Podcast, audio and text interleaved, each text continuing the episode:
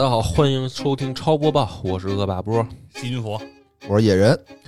近日，魂类游戏《匹诺曹的谎言》在力夺科隆展三个奖项后，官方在 Twitter 发文致谢。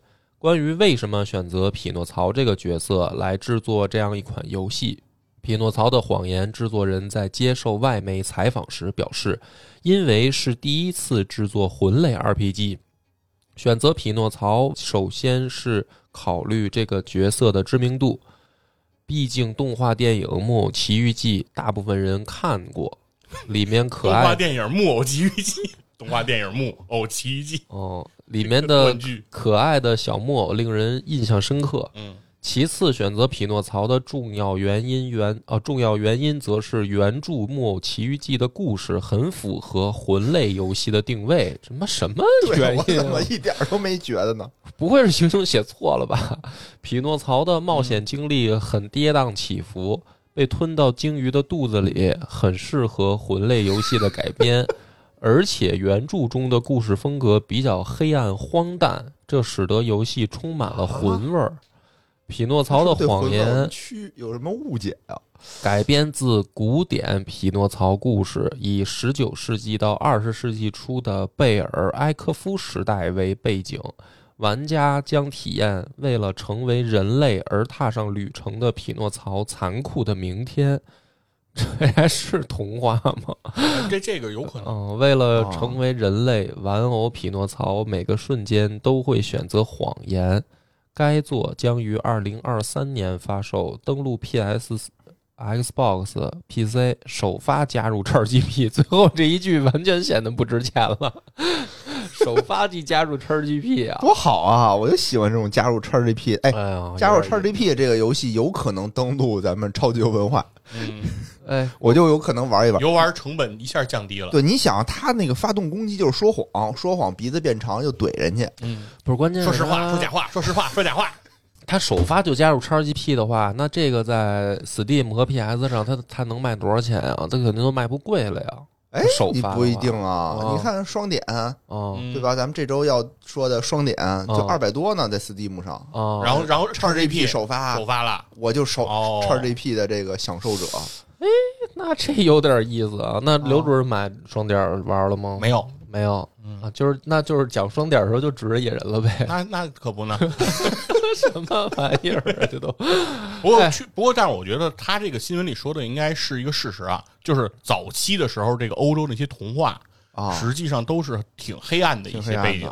就是后期，比如搬上迪士尼以后的这些童话，咱们看着都是给小孩看的那种，公主和王子过上了幸福快乐生活这种，其实那都是后期人做了不断的改编和加工之后的。不是，我记得好像是两个嘛，一个是格林童话，嗯，还有一个是安徒生安徒生童话。然后安徒生童话好像就比较幼幼幼稚儿向，对就是小孩儿的。那格林童话或多或少里面都特黑暗。都特黑暗，只是小孩儿安徒生也挺也挺黑暗，就是成人像东西特别多。你记错了，安徒生是后来改编的吧？没有安徒生本身啊原文很多，我记得好像是我你比如说公主和匹诺曹，对吧？说嗯说真话，说假话。公主和匹诺曹还有故公事呢主抱着匹诺曹的脑袋，说真话，说假话，说真话，说假话。你那就是改编的，又开车，我靠！你这这车是刘主任刚刚先开的。说完了，他又重复一遍。不是，我记得安徒生好像是就是他那个里面好多都是什么小动物怎么了，怎么发生什么事儿？就是你要看那个《海的女儿》，啊，对，其实原文的话比那个就是后来你看什么小美人鱼的故事，嗯，那个就海的女儿是格林童话，安徒生，没事儿，你们大安徒生大声争论。丹麦丹麦立着那个小美人鱼的那个铜像呢。格林不就是丹麦的吗？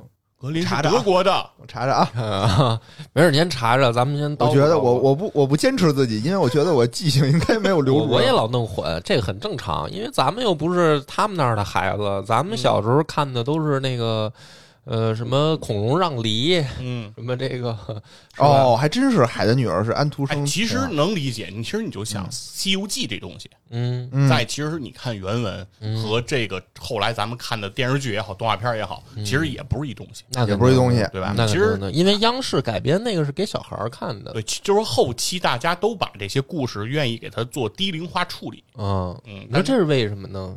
就是因为儿童作品是不是太少？哎，可是当时《西游记》也不是专门为小孩儿看的，当时大家都看啊。对，吴承恩肯定不是写了本儿童不是不是，我是说他说央电视剧视，，我说啊央视，电视剧大家都看，他是为了因为那会儿电视剧也少，为了老少咸宜吧？对对，因为你拍太成人了，可能也受不了。是，所以我觉得就是因为作品少的时候，没有什么给孩子可看的，他只能把这些成人向的做成老少咸宜他也不仅仅是因为电视剧的问题啊，比如孙敬修爷爷讲故事，啊。讲的好多什么猪八戒吃西瓜呀，猪八戒背媳妇儿，可是那这些民间传的东西，我觉得是因为什么呀？讲故事这个情景哦，比较常发生在大人给孩子讲故事这个这个场景当中。嗯就，成人之间互相讲故事，其实就有点像就去做播客了，对，就是说或者说叫听书了嘛，嗯，对吧？就是另一个东西的感觉，是吧？那里面就必须得加黄段子，是吧？就是就是就是评书演义、二人转这些东西里面太干净了，不好听。嗯，这这我评书里有吗？有有黄段子吗？我觉得线下的那种书场的评书必，须有，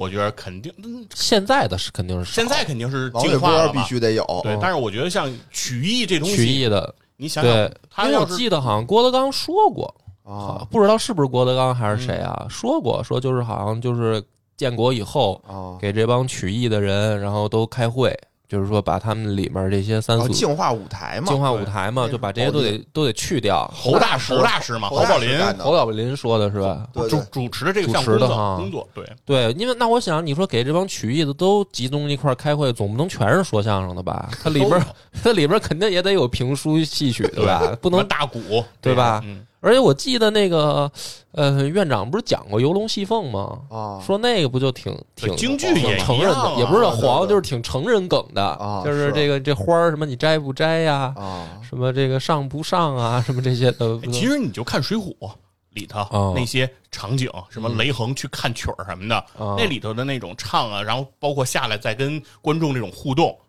多多少少都带点勾栏的那个劲儿水浒。骂脏街多了，水浒西游都骂脏街我不是说。骂，我不是说是水浒骂脏街，是说他描绘的当时市井的那个场景，啊就是说这种叫什么平地抠饼、啊对面拿贼、啊这种东西，你要是不带点这些能引人入胜的，能勾着人继续往下走的，不拴扣系扣这种，嗯你不可能能挣着钱啊！所以雷横给人打了是吧？不是我，就举这例子，不是那，不是非得你说的。那个是脱口秀，雷恒说雷恒因为兜里没钱雷恒，说又他妈断更，打你呀！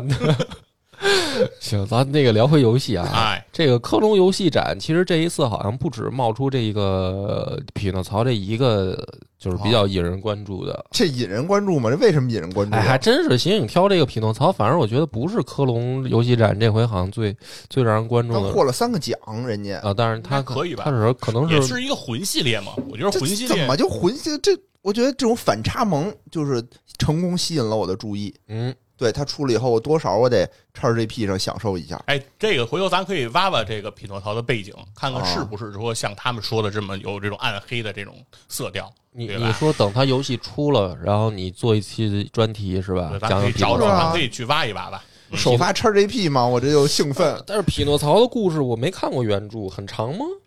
我怎么记得就是很短的一个，就是好像咱们小故事。看的可能动画片儿吧。咱们也是就又经过改编对了。，咱应该没看过，没找完，没完全找过它。其实我研究过一阵儿，就是黑童话这个事儿，就好嗯好多年前了，所以现在我印象都不是很深。但我当时我记得我看到的很多版本的这个欧洲的一些童话，嗯它的背景都比咱们知道的这个东西要黑暗的特别多。哦比如说什么小红帽的故事，后边发生的是什么，其实都特别的是另外一个感觉。什么？帽的故事之前咱们不是说过吗？好像对啊院长讲过。嗯，不是你讲的，我讲的讲的。咱们哦当时做节目，你跟白马哦，对对对啊，对，不是有这个有过这个游戏吗？就是黑童话的游游戏吧？嗯，没有。你们上那你们做的是什么？他做的是一手游，就是啊就是一个小红帽的游戏。小红帽的故事，因为反正就是小红帽这个故事有一本书，嗯就特意给你把欧洲所有版本的小红帽全都给你写了一遍哦啊！我还买了那本书，那个什么，为了做那期节目，发现能说的不多。你你现在给孩子讲这种童话故事吗？不用不用我讲，哦，都是他他妈讲。有迪士尼和皮克斯讲。有小猪佩奇你们就是给他看看动画片儿，睡觉前吗？那睡觉前怎么办啊？睡不得哄他睡觉吗？啊都讲讲讲。现在就是呃，我不是跟你们说过吗？就是卡梅拉都念多少多少本了，什么马那你们怎么办？你们就是念。念呗？对，就就是念。那你念的话，我我现在是越来越得念，因为我闺女逐渐开始认识字儿了，啊，不能不能念错。他要监督着你，对，比如他说你你念这段哪儿呢？那你编自己编编的是吗？他说念到哪儿了？他说他说这这行有这字儿吗？没没有啊？那他自己看不行吗？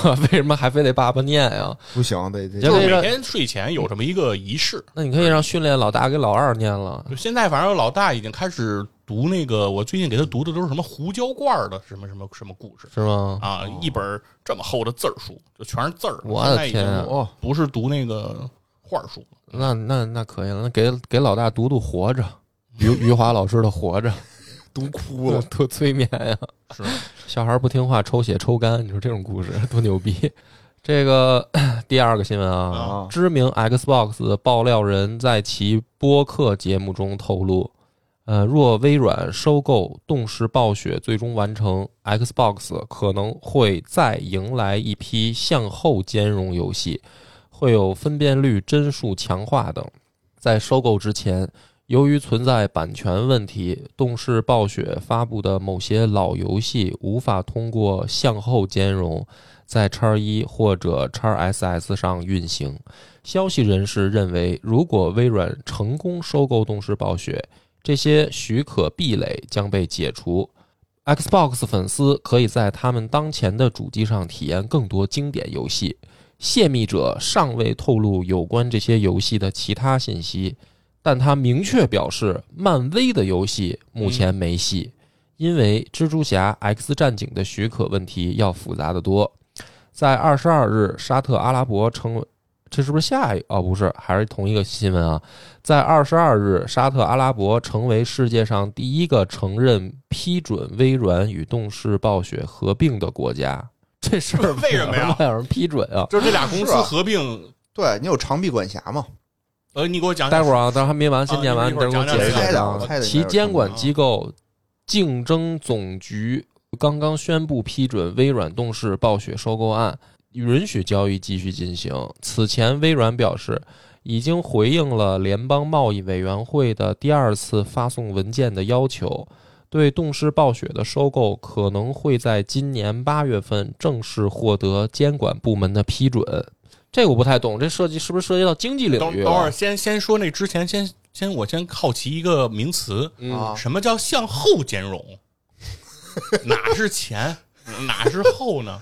向后兼容，就是它老游戏，咱们打一比方，比如说，哦就是说，比如说你现在都已经用到 Windows 十十了，嗯但是可能那游戏发售的年代还是 Windows 九五呢，啊，所以它在你这个现在的系统上没法运行啊。那向下兼容吗？那就是那就叫后，等于就是以前嘛，就是你以前你以前的这个时间，before 哎，哦就比如说你现在要玩那个《金庸群侠传》DOS 的啊，对 Win 十，你就打不开了，你下也下来打不开啊你得先按一个 DOS 模拟器，对啊然后你才能向后玩兼容是吧对啊这意思哦，应该是这个意思。哦，那就是说，如果他俩这事儿开始继续往下走了，哦那就是好多动视暴雪之前的一些大作，嗯，这微软就可以把它拿出来，在 Xbox 上重新相当于复刻呗那应该是这意思，啊。我觉得是这意思。但是现在我的问题是，这个微软收购东视暴雪，这不都是好长时间以前的事儿了吗？是啊，怎么现在还没批准啊？不是我纳闷的就是为什么还需要这种什么不同啊国家批准？这是什么意思？啊野哥给我们解释解释这个。我猜的啊，你猜猜，就是我说猜的怎么沙特事儿那么多呀？哎，不对因为好多沙特第一个批准了，说啊，说明沙特事儿不多，事儿不多，因为好多东西你都得这样。就是你你如果在人家家做生意，哦人家国家做生意的话，有这种什么有市有这种市场垄断性的这嗯种企业，你都得经过人家国家的同意啊。那不同意能怎么着啊不？你就别跟我这儿卖了。就是比如说，我认为你有垄断地位了，比如嗯你们这俩公司合并了以后，在我这儿具有垄断地位，那我可可能就不同意。那就是说，微软收购暴雪可能会让国家认为这个这个游戏公司在游戏界垄断了。就是对，就就得走这流程嘛。哦你要觉得没事儿，你就批嘛，那那现在相当于只有沙特同意了吗？那不是第一个吗？就慢慢走嘛。那就是我国也没同意的呗。我国啊对吧？也我国不太不好说呀，我国 外交部发言人说不同意。不好说这顿。但是你要说不同意的话，你就得去衡量这件事儿。你刚才说这那个他要是因为你比如说啊，比如说嗯之前有一个是那个是那个是不是英伟达收购那个 AIM 啊，手机芯片？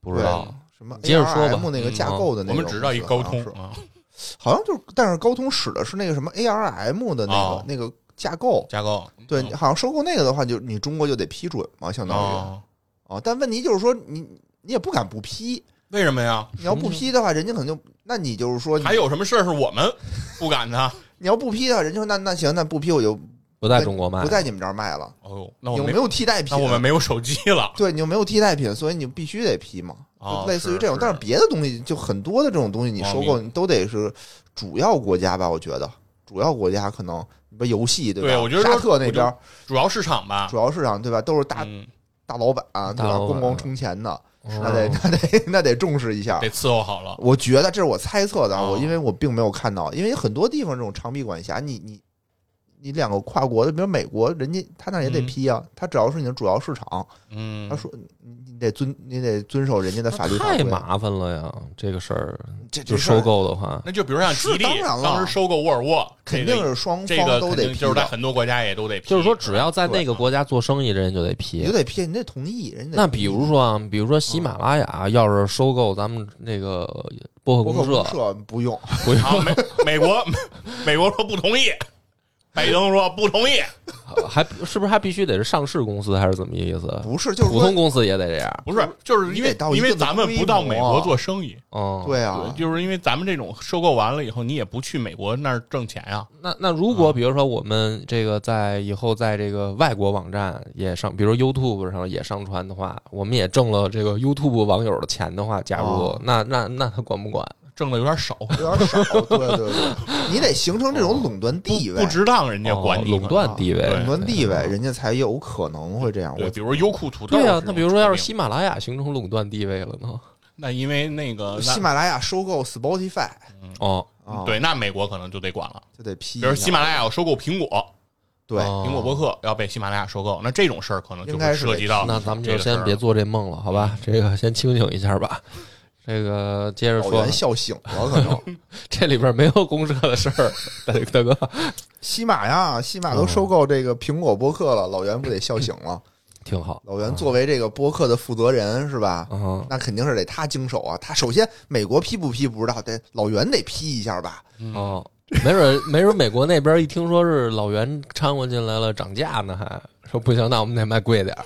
说这这孩子谈生意不讲价儿，调查过，调查过，说这据知情人士金花透露，这孩子做生意不讲价，就是卖贵点儿，涨价了。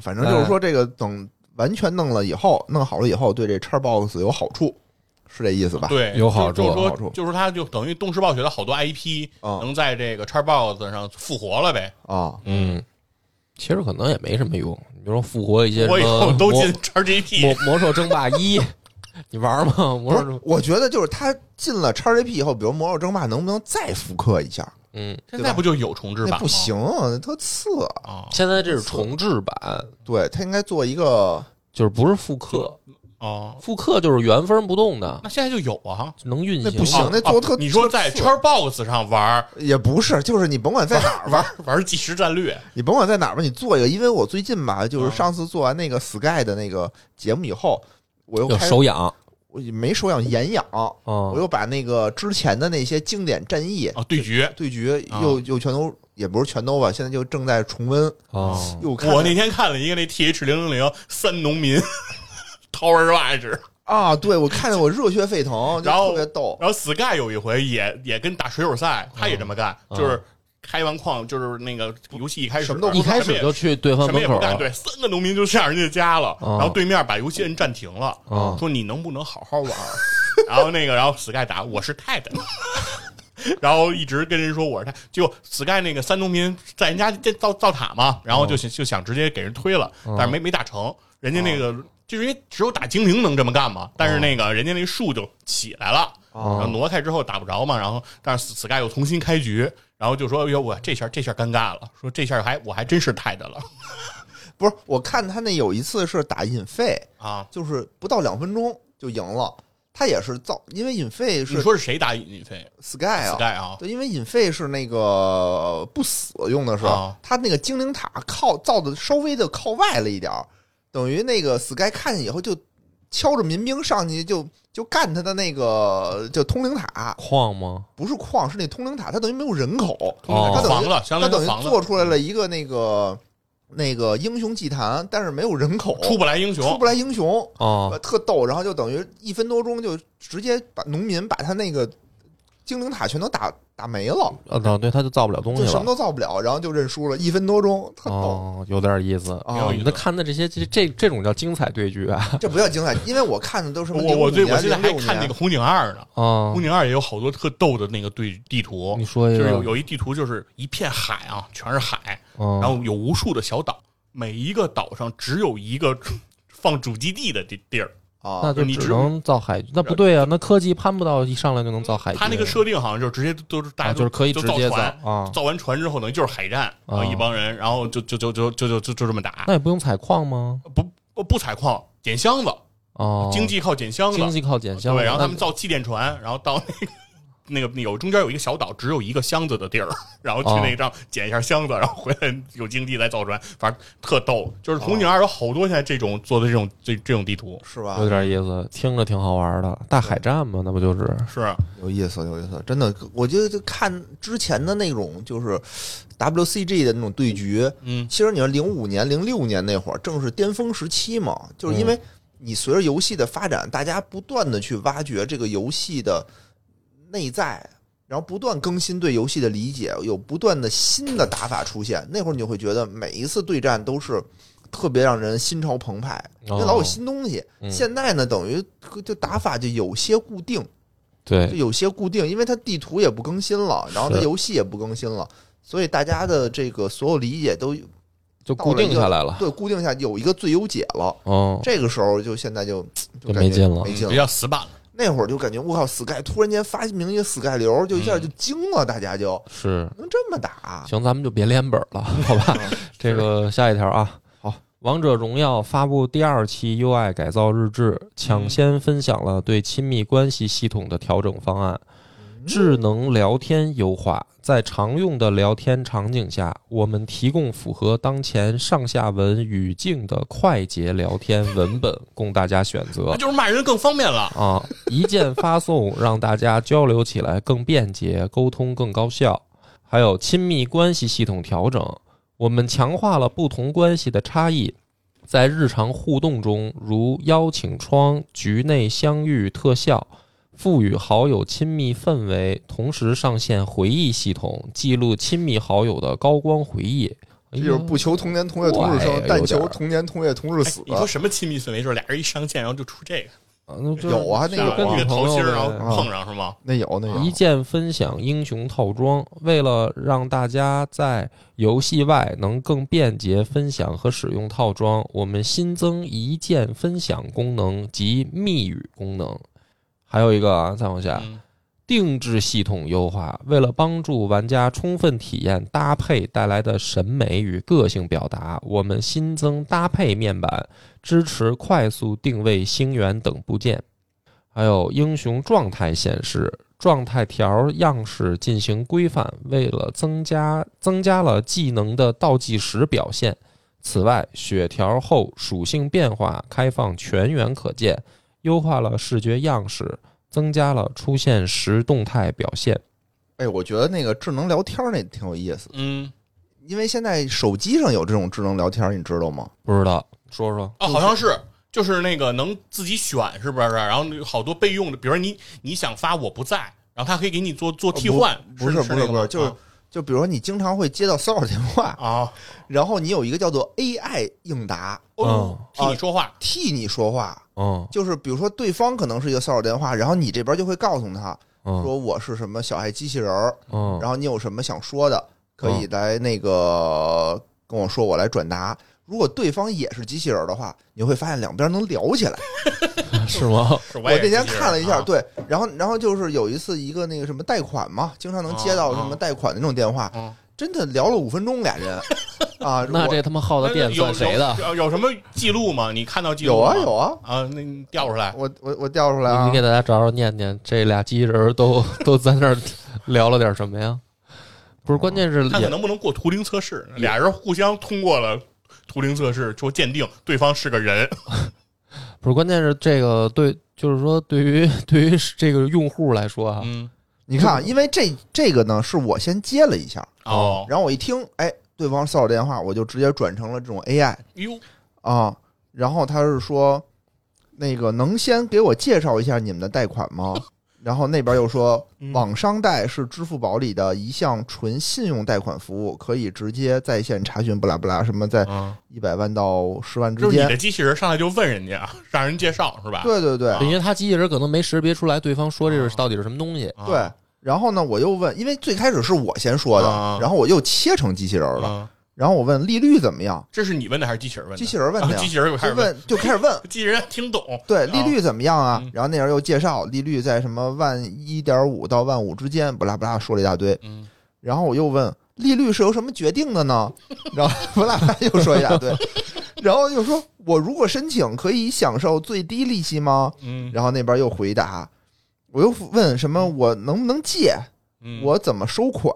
嗯，然后我还经常会说不好意思，我没听清，呵 让人再重复一遍，再重复一遍。挺真的。对，额度是多少？需要抵押吗？多久能放款？然后最后呢，就是说，请问还有别的事儿吗？还有什么其他需要我知道的吗？啊，啊，清楚了。然后就最后呢，就 问都问的差不多了，就说哦啊，时候不早了，先到这儿吧，拜拜。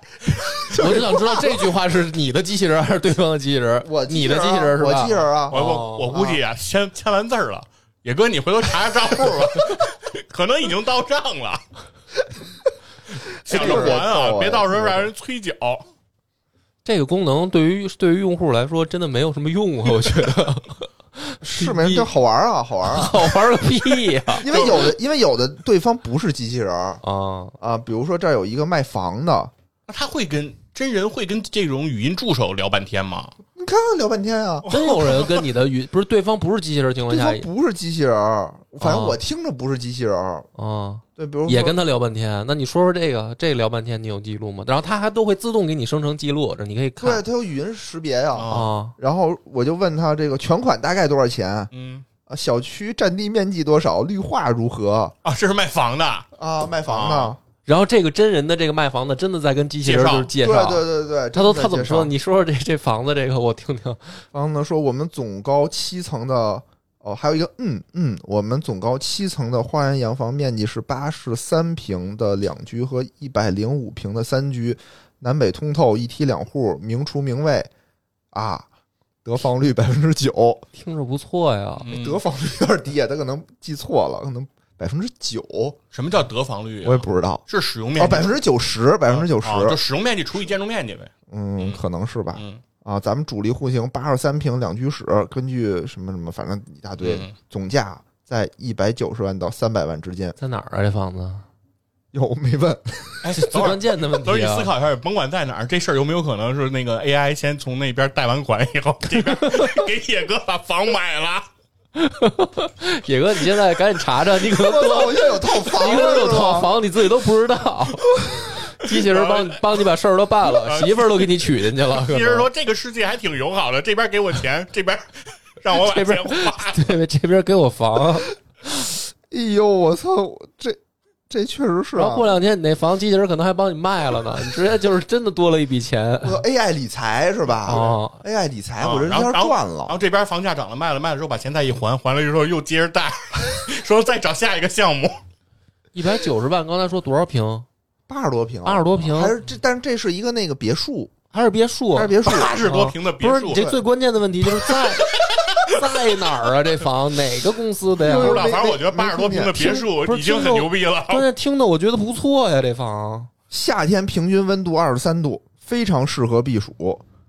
哦冬天有滑雪场和温泉，那可能是在东北，东北可能是在东北，对吧？鹤岗，然后呢，应该是小区有成熟的配套，主食四菜一汤的自助餐只需十五块钱，哟，业主活动中心有乒乓球、台球、棋牌室、麻将室、健身房都是免费使用。每个业主还有 二十平米的生态小厨房，不是生态小农场，啊，就是可以哇一块菜地。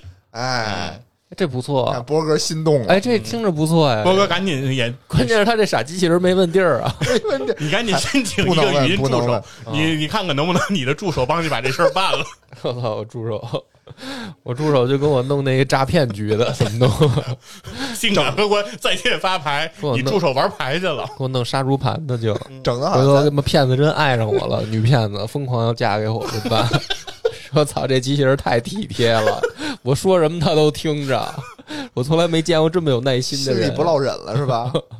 不是，关键是我觉得这卖房太敬业了，他跟机器人真的也能聊起来，这让人没有，他们应该是有那个 KPI KPI 业务，就是他的要求就是他要表达这个话术，嗯就是如果你能让他把话说完，他会特别感谢你，因为对，他这一单就算完成了。就是你买不买，你信不信，这都无所谓跟这个打。电话的人没啊关系，就是我一哦天可能 KPI 就是让我打五十个电话，那那不是那啊关键是怎么监督呢？就靠录音吗？录音啊，那录音里面不就能听出来对面是机器人了吗？不管对面的，他不管对面是不是，机器人只要你在电话里能把这些事儿都说完比，如说我聊了三分钟，对他的哦他的那个业绩啊，我猜啊，可能是比如说我一天你至少得打一百个电话，嗯，其中比如一分钟之内的哦我接听率是多少？对三分钟就是说他不一定查录音，他只看你通话，就是对方不挂的情况下的对通话时长。通话对一个是通话时长，二一个是他可以看一个波形嘛，就是有说话的。没人看，没人啊看，就这这哦这东西谁跟就说谁就说，如果你要不说话，可能那人家也可能能监因为人就。挂了。对，人可以哦随机的，一般人就挂人家可以随机的查嘛嗯。就说只要有波形，他对不管你具体说什么，就是你要能跟人聊会儿别的，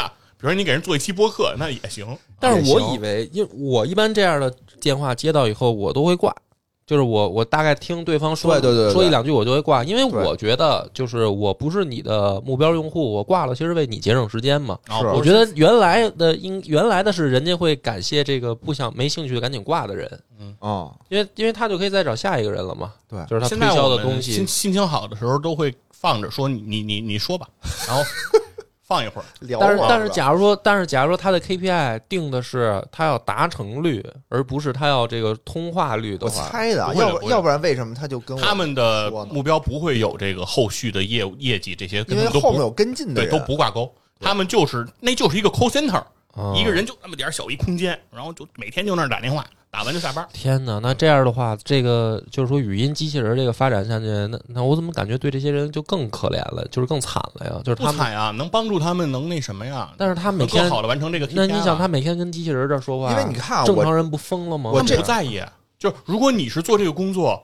你根本不在意对面的人是什么，就是这个事儿，就是这就是你的工作，就是你的工作就是今天把这套话术说完，说到一分钟，哦，然后这事儿结束，我一一个单完成，比如二十块钱或者十块钱，但是我的落地了啊我知道，但是我的意思就是说，哪怕他只是这个任务，他嗯跟真人说话也比对着机器说话要好一点啊。但真人很多人会挂呀，就真人人家不一定合作呀，你这个哦至少人家能完成这个钱嘛。你看我这两通电话，一个是跟那个机器人说话，哦一个是跟真人说话。哦机器人那边就相当于用魔法打败魔法嘛，就他也掉一机器人出他也掉一机器人，嗯我也是机器人，我们就俩人聊五分钟嘛。召唤系的，一人一水元素。对，但是很多人就是一听说我这边是机器人，他就挂了嗯，啊、也有这种。其实我也想过，这咱们这个好像已经跟跟新闻完全没关系了，但是没关系，嗯就是不用拉回来了，咱们就接着顺着这聊吧嗯。就我有的时候在想，因为我也老会接到这个不能叫骚扰电话吧，叫推销电话。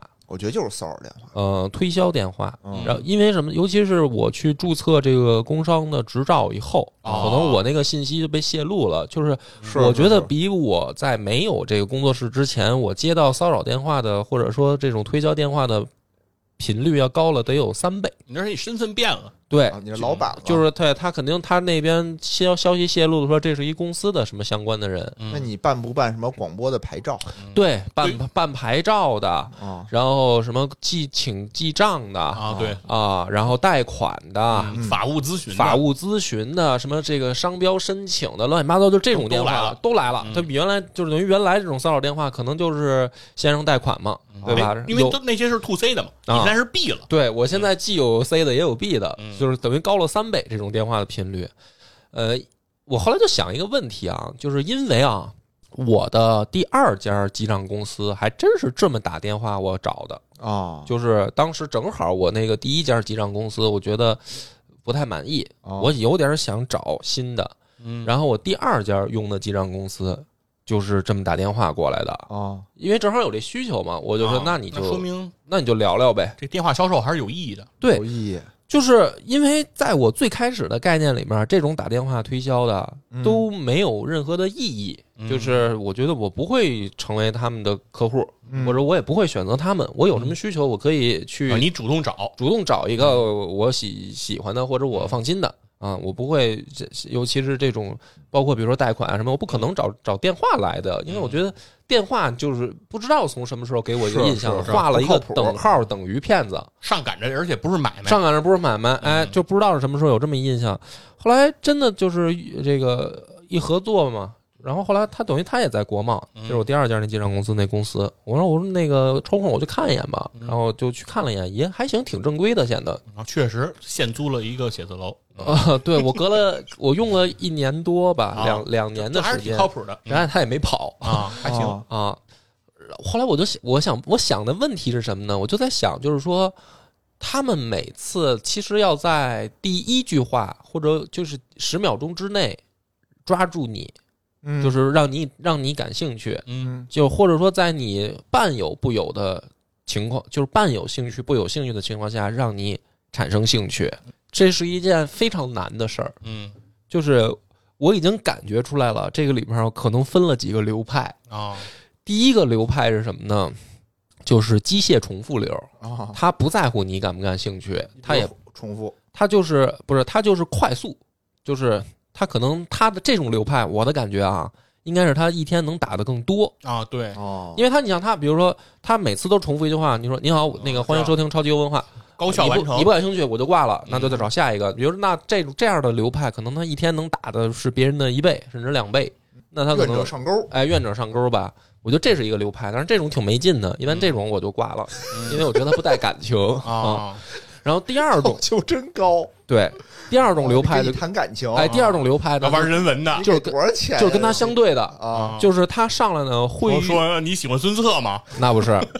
他但上来呢，他会用比较让我听起来啊发音正常的普通话，啊哦且很有礼貌，啊就是这种流派，我给他叫好印象流。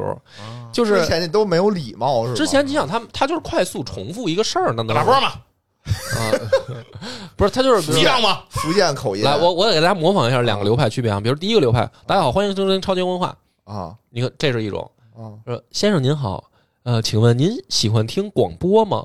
我们是超级优文化，就是你能感觉到区别吧？那以后咱们就应该用这种语气开场，嗯不是啊，但是大家好。但但是但是。大家好，欢迎收听超级游文化。但是我我我跟你说，第二种哦流派也没有用，啊，没有没有用，因为他再客气，就是说，因为有的事儿确实是你可能完全不感兴趣的事儿，嗯比如说什么贷款啊，这种买房啊什么的哦。贷款我第一个我知道它利率高，我不用，我宁愿去我自己的银行借。第二种哦买房我是真没钱，啊哦，哎，一般啊，我就一打电话，他不是得喂一声吗？嗯就喂这声，如果特客气，嗯我就知道可能是骚扰电话。啊哦但一般喂那声就特别横，哎我就觉对我觉得过来，不是有可能可能是快递什么的就有用，我就不敢挂。哦我以为是你领导呢，快递快递，我觉得真的是啊，真的也是一种一种一种交流方式。电话一接听，哎，快递就是我觉得特别纳闷儿的，就是好多那个快递也好，外卖也好啊，他有的时候他他那种状态怎么形容呢？就是好像抽离这件事儿之外的在跟你说话。啊，什么意思？那个就是比如说打电话，我因为因为你想嘛，你订完了外卖也好，快递就是外卖它，那它大概嘛，比如说十分钟、二十分钟可能就来了嘛。啊，你知道是是是这个快递，是或者比如说叫车的也是，嗯比如说司机可能差不多就是五分钟、十分钟可能就来了呗。啊，你就知道是他，然后你肯定你有一个预设嘛，你就是，哎，您您好，到了吗？就是我我我觉得是不是应该是有问有答的这种，在在在这个状态里，啊我就直接会说你哎您好到了是吧？然后那个他可能回答一个就是让你完全摸不着头脑的问题，说是比如说您好到了吗？他可能或者回答是你叫的车吗？或者对对，这是这是司机的第一反应，就是打通电话以后，他们上来先确定是不是你，对啊。对，这这个我们是特别确定的是你到哪儿了对，，我就想说，咱啊们就说直接就说地儿呗，说你是是到了吗？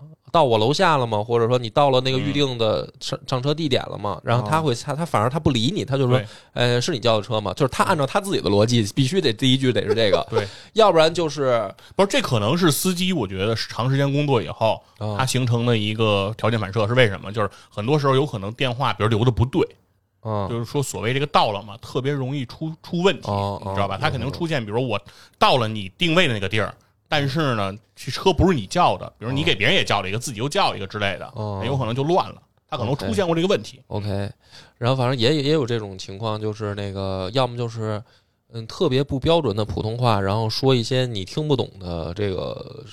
就这个快递居多，外卖居多，哦就是说一些你听不懂的东西，然后你得特别费劲去辨认他在说什么。啊，其实我觉得这种电话没什么可交流的，就是那个，比如说说说，因为大部分的啊其实他都已经站门口了，是是是也就是外卖，嗯大部分都是已经站我们家门口了，啊。他就不敲门，然后他跟你说一些你听不懂的事儿。现在是不是就是怕送错了，有可能给你打个电话？有可能啊，就是说，如果敲门了，直接递过去就接了，对到时候这个你说那个我没收着，到时候他就说不清了。对，嗯你得打个电话，然后这样的。哎，嗯你说刚才那个那个那个推销电话流派，还有别的嗯流派吗？然后第三个就是那个，我想想，第三个就是真是对对症下药的，就是他不会说特别客气，也不是说特快速，而是说那个就是先说一需求，很正常需求。寂寞吗？先生就是说，哎，您是不是有一个公司嗯哦啊？您这个这个就就跟前两个不一样，他不是客气的问题，哦就是不是礼貌的问题，也不是快速重复，他是明显是针对着你来的。哦，就是你看啊，这种流派我觉得比较高级。就是后来我那记账公司也是因为这个，还有一些呢，那是因为可能我确实没需求，比如有的什么贷款哦，我我贷款的我有有一个，我也我也也跟他聊了会儿。对，这种就是什是挺？寂寞的对，不是不是不是，真是你有需求的嘛？啊。他就会说你是不是有一公司？嗯我说哎是怎么了？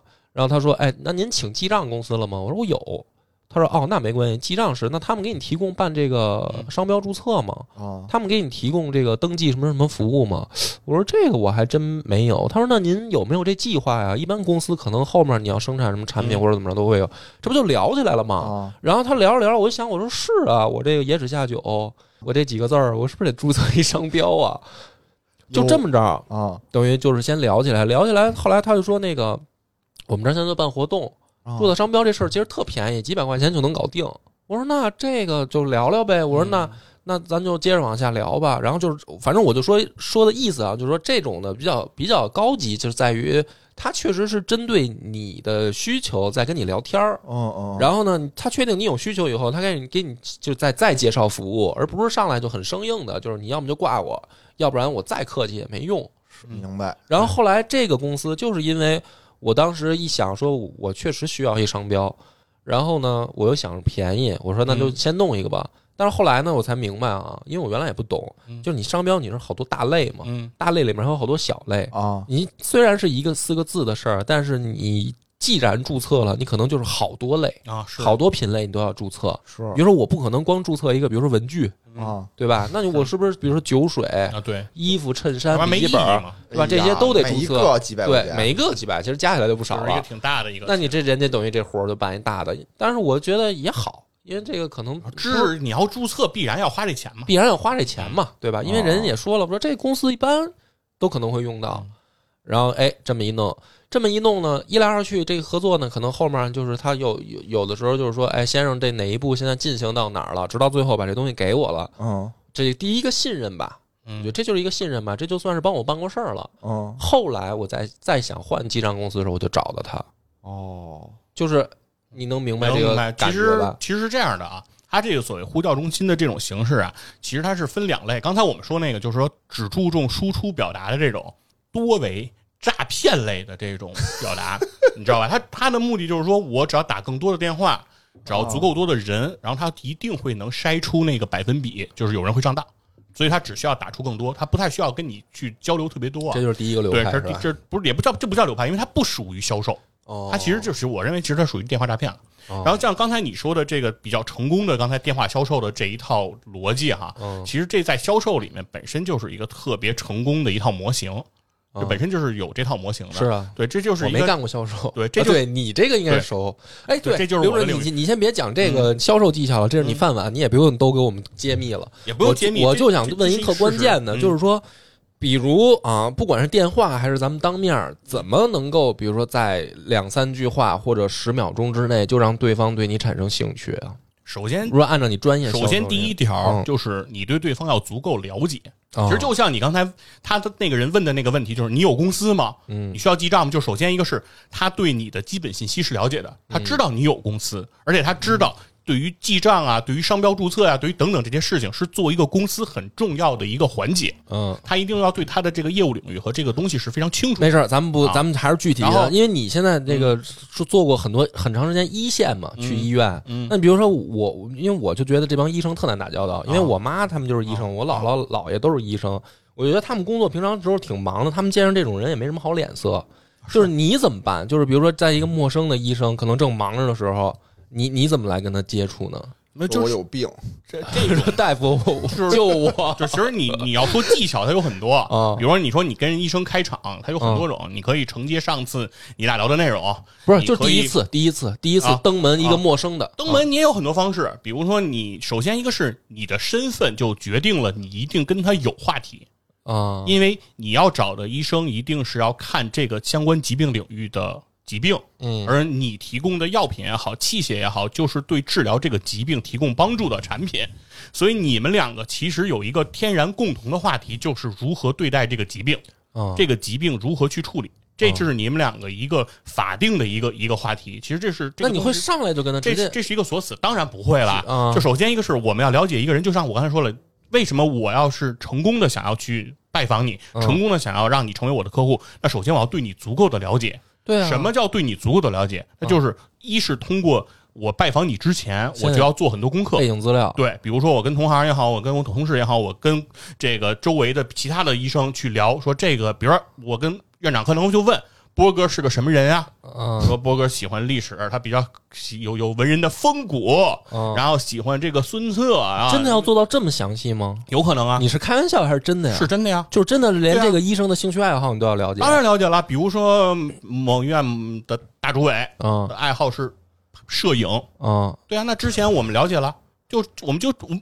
圈里没有人不知道这事儿啊，这是一个这是一个人人尽皆知的秘密啊，是不是对。但所以如果你对摄影能说出点一二三，嗯或者说你见到过他在某些地方拍的这些东西，嗯你能说这个照片好好在哪儿？你要能跟他聊到这个地儿，嗯，那你当然可以跟他拉近距离了。他当然觉得你懂他了。不是，但你说的这都可能是已经聊的聊一会儿的状态。嗯我但但是我觉得破冰特难啊，就是陌生人破冰是我是觉得特难。那就泡脸熟呗，就是人家可能老去对，啊就是就是我第一次见见一人，嗯人家说出去，啊，这种你就先出去就这种你就先不不不继续了，出去就再再来出去是吧？对啊过一会儿再进去呗。啊，然后过一会儿你怎么还在这儿啊？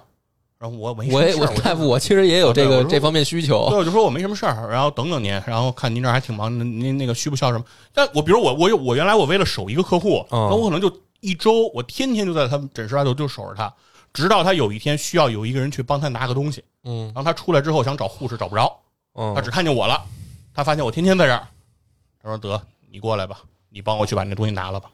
哎啊，那你们公司没有对你有这个就是时效性要求吗？你守一周的话，你们公司没觉得说，哎，你蹲一个人蹲一周太慢了？他都守老袁守多长时间了？没有，就是说，就是这个东西是你自己自己判断，就是你的投入产出比值不值，就是你的工作时间投到一个人身上更更更合适，还是说广撒网，然后去给每一个人 say hello，然后送下 bags，提供一下你的这个，那就是说，以你的经验呢，你以你这个老老销售的经验，看区域、看产品、看你的这个能够呃成功拿下这个客户的成功率的几率，哦对吧？这个这个东西你要来平衡自己来算。反正听刚才这个刘主任说这一套话，我觉得想当个清官确实挺，但是是啊对吧？但是核经常要什么，就是说这个什么什么领导被多少个这个围猎，我觉得就是这问题，而且而你想，刘主任还是一男的，啊对吧？他要是一小姑娘，哎呦，那这杀伤力你们你们也没他也可以找女大夫，你们也没有必要把这个销售场景那么局限，说在这个嗯。医院就是我们这个行业，其实都是通性的，是啊包括打电话，就是人不出现，就比如说最简单电话销售的场景就是这个汽车保险，你每到这一年，肯定就是有无数那个卖汽车保险的人给你打电话，对吧？对对对那什么样的人会最终被你选择，或者说，比如说你有可能去会换人，是嗯怎么个情况？一定是这个人对你的信息他充分的了解。就比如说你的车型是什么车，你哦上一年出险的情况是什么情况。然后你这个车如果在我这儿买，我们会提供额外什么样的帮助？比如说你出险如果多，他可能会提供说我给你一个什么什么样的险种，能够包含的更全。比如说他根据你的事故的这个情况来看，然后比如说你三者应该了解哎，对了解到最具体就是这哥们儿上周撞过，我都知道。这这昨天撞了，我打电话直接第一句，哥们儿 撞了吧？对，而 而且你需要，而且他根据你处理的时长，可以来帮你判断，就是说你这个人是不是特别怕麻烦。哦是吗？哎？对，就是说他，比如他就说我们可以有代代为处理，就比如你跟人跟人跟人碰了，你给人你去跑定损什么的，有的人就是不想自己处理，或者说特别工作繁忙没时间，对，没时间干。那如果人家说能代接车，嗯。把你车接走，给你修，修完了给你开回来，哦对吧？这些服务，那他他通过你的这些东西，其实这些单据、这些数据都能够从背后判断你是一个什么样的人。我靠，根据你是什么样的人，然后他来制定他的这样的一个方案。那这些东西其实它有一个核心原则，就是说一切的销售其实重点不在于表达，哦就是不是说要传递那个所谓的 FAB，就是特性利益嗯价值那这个东西，而在于说探寻出人家的核心需求。有点意思不，管你是用问的，不管你是用分析的，不管你是用去搜集他们家垃圾箱翻出来的，哇，那都可以。但是核心在于你要对它充分了解。好。其实这个问了这么多呢，是我有一个想法，就是这个下这个下周的咱们不是双点双点学校嘛，啊然后再下周的我们要录的就是有一个游戏叫《全网公敌》，啊那个游戏玩完了就是刘主任这一套，就是那个游戏前面就是你是一黑客哦，然后你前面会收集这人的资料。当你收集到这个一定程度的时候，你就你就会发现网上没有秘密，你想干什么都行。然后你就可以套这人的话，甚至模仿这个什么人给他打电话什么的，就这游戏里面全有，特别牛逼。这个有点感兴趣。请请敬请收听下下期节目。咱们这个超超播报今天都到啊，此为止了。最后说，啊最后说一句啊，就是我们这个超级游文化推出了微信公众号，哎，对对对，对吧？微信公众号请大家在这个微信可以搜同名“超级游文化化”，嗯哎，特别牛逼。订阅关注我们，我们以后每期都会发相关的，对吧？这个文章，对对对这个同样精彩哇，写的比节目还好，真的。啊。好了然后，还有一个啊还有一个每周六晚上，对对我们的这个 B 站上的直播也我我觉得干脆我们以后是不是可以改名儿叫“周六恐怖夜 周六恐怖夜效果挺好，”，对？效果拉满，给野哥真的吓得哎哭爹喊娘的晚上我真的吓我就睡周觉六夜惊悚，周做噩梦了啊。就没做噩梦，反正就不敢那什么，就不敢自己冲着另一边睡，就必须可以得那个可以可以，行当当挂件儿睡，是吗？挂件儿式睡眠。行，又开车了啊。行，好，咱们这期到这儿，拜拜。拜拜。